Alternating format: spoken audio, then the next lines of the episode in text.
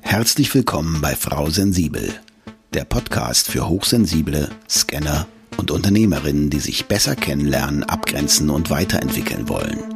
Bei Frau Sensibel räumt Nicole Führing mit Vorurteilen auf, klärt Herausforderungen und teilt Impulse und Strategien, die du direkt in deinem Alltag umsetzen kannst. Für dein erfolgreiches Dasein als Unternehmerin und hochsensible Scannerpersönlichkeit. Schön, dass du da bist und auch von mir ein fröhliches Hallo. Heute befasse ich mich mit dem Thema emotionale Intelligenz und wie vor allem hochsensible Menschen ihre emotionale Intelligenz entwickeln und nutzen können. Emotionale Intelligenz ist für hochsensible Personen besonders wichtig, da sie dazu beiträgt, ihre eigenen Emotionen zu verstehen und effektiv mit den Emotionen anderer umzugehen.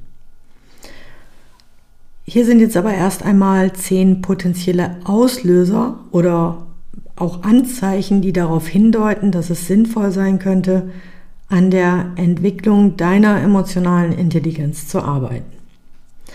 Das können zum Beispiel sein wiederkehrende Überwältigung. Du findest dich oft in Situationen wieder, in denen du emotional überwältigt bist, ohne zu verstehen, warum das überhaupt geschieht. Oder Schwierigkeiten in Beziehungen. Du stellst fest, dass es in deinen Beziehungen häufig zu Missverständnissen oder Konflikten kommt, die auf emotionale Reaktionen zurückzuführen sind, die du nicht vollständig verstehst. Des Weiteren können Probleme im sozialen Umfeld Auslöser sein. Du hast Schwierigkeiten, dich in die Gefühle und Perspektiven anderer Menschen hineinzuversetzen, was dann zu sozialen Konflikten oder Missverständnissen führen kann. Oder Isolation. Du fühlst dich oft isoliert und unverstanden, weil du Schwierigkeiten hast, dich auf emotionale Ebene mit anderen zu verbinden. Auch Kommunikationsprobleme können eine Herausforderung sein. Du stellst fest, dass deine Botschaften in Gesprächen oft missverstanden werden und es kommt zu wiederkehrenden Missverständnissen. Dann unterdrückte Emotionen. Du neigst dazu, deine eigenen Emotionen zurückzuhalten oder nicht klar auszudrücken, was zu inneren Spannungen führen kann. Übermäßiger Stress Du erlebst anhaltenden Stress und hast Schwierigkeiten damit umzugehen, was sich wiederum negativ auf deine körperliche und mentale Gesundheit auswirken kann. Gesundheitsprobleme allgemein, du bemerkst körperliche Symptome wie Schlafstörungen oder Magenprobleme, die auf chronischen Stress zurückzuführen sind. Aber auch wiederkehrende Konflikte in deinen zwischenmenschlichen Beziehungen gibt es immer wieder Konflikte, die nicht oder nie gelöst werden können, da die Kommunikation und das Verständnis fehlen. Und last but not least, unproduktive Konflikte am Arbeitsplatz. Du erlebst häufig Konflikte oder Spannungen am Arbeitsplatz, die deine Effektivität beeinträchtigen und dich emotional belasten. Diese zehn Auslöser, einer oder mehrere, können darauf hinweisen, dass es sinnvoll sein kann, an deiner emotionalen Intelligenz zu arbeiten, einfach um eine gesündere und effektivere Bewältigung von Emotionen und zwischenmenschlichen Beziehungen zu erreichen. Und wie stellst du das jetzt am besten an? Ganz einfach. Hier sind fünf Tipps, wie HSP oder ja, also ihre oder du deine emotionale Intelligenz entwickeln und im Alltag nutzen können.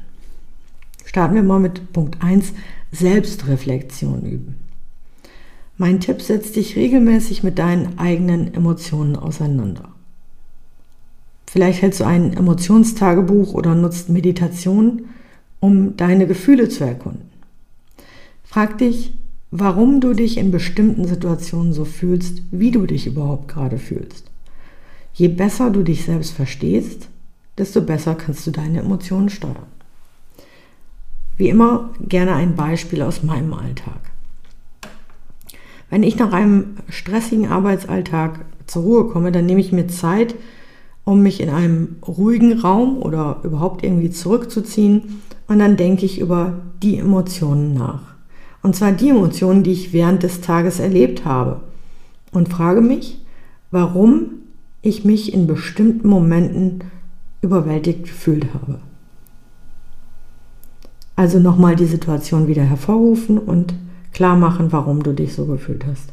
Das hilft mir persönlich, meine eigenen Reaktionen besser zu verstehen und mich selbst zu beruhigen und auch einzuordnen, lag es an der Situation oder an meiner gesamten ähm, Einstellung oder wie der, wie der Tag so war, hatte ich zu viel Stress etc. pp.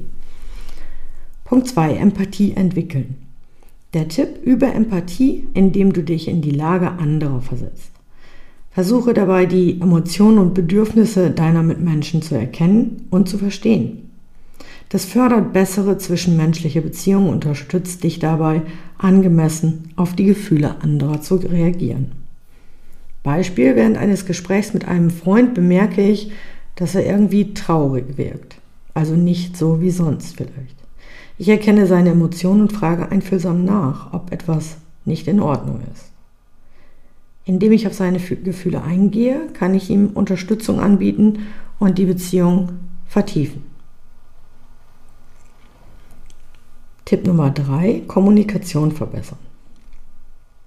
Lerne, deine Emotionen angemessen auszudrücken. Verwende dazu Ich-Botschaften, um deine Gefühle klar zu kommunizieren ohne andere zu beschuldigen. Ebenso wichtig ist es, aktiv zuzuhören oder wie ich es gerne nenne, professionell zuhören und die Gefühle und Bedürfnisse anderer anzuerkennen. Beispiel, in einer Besprechung im Berufsumfeld spüre ich, dass mich die Kritik meines Vorgesetzten oder Auftraggebers verletzt hat und anstatt mich zurückzuziehen, teile ich meine Gefühle konstruktiv mit und erkläre, wie die Kritik auf mich gewirkt hat. Das führt zu einem offenen Dialog und einem besseren Verständnis zwischen uns. Also wenn du hier das, die Herausforderung hast mit einem Vorgesetzten oder mit einem Teamleiter oder irgendwie sowas, nutzt vielleicht das Vier-Augen-Prinzip, dass ihr euch unter vier Augen nochmal zusammensetzt. Das muss nicht vor der großen Gruppe sein, um dann deine Wahrnehmung anzusprechen. Das hat auf mich so gewirkt, das hat mich verletzt, dass du es klar formulierst. Und dann kannst du das Verständnis wieder verbessern bzw. die Situation entschärfen. Tipp Nummer 4. Stressbewältigung praktizieren. Man sagt ja, dass HSP oft empfindlicher auf Stress reagieren. Und weil das oftmals so ist, ist es wichtig, effektive Stressbewältigungstechniken zu entwickeln. Das können Achtsamkeitsübungen, Atemtechniken oder auch Entspannungsübungen sein. Die Fähigkeit, mit Stress umzugehen, trägt zur emotionalen Stabilität bei. Und da kannst du selber entscheiden, was für dich am entspannendsten und auch am hilfreichsten ist. Und da kann ich dir jetzt 10.000 Tipps geben, welche Übungen du machst und welche bei dir wirken, darfst du einfach ausprobieren. Wenn ich mich aber, um wieder zu einem Beispiel zu kommen, vor einem wichtigen Termin irgendwie nervös oder gestresst fühle, dann ähm, mache ich eine kurze Atemübung vor dem Termin und atme tief ein und aus, um mich zu beruhigen und mich auf die bevorstehende Aufgabe zu konzentrieren. Oder um meine Emotionen ins Positive zu bringen, lächle ich mich einfach im Spiegel an zum Beispiel. Und da darfst du ausprobieren, was für dich irgendwie hilft oder zutrifft. Und Tipp Nummer 5, Konfliktlösungsfähigkeiten aufbauen. Lerne Konflikte konstruktiv zu lösen. Das beinhaltet die Fähigkeit, ruhig zu bleiben, auf die Bedürfnisse und Emotionen aller Beteiligten zu achten und nach gemeinsamen Lösungen zu suchen.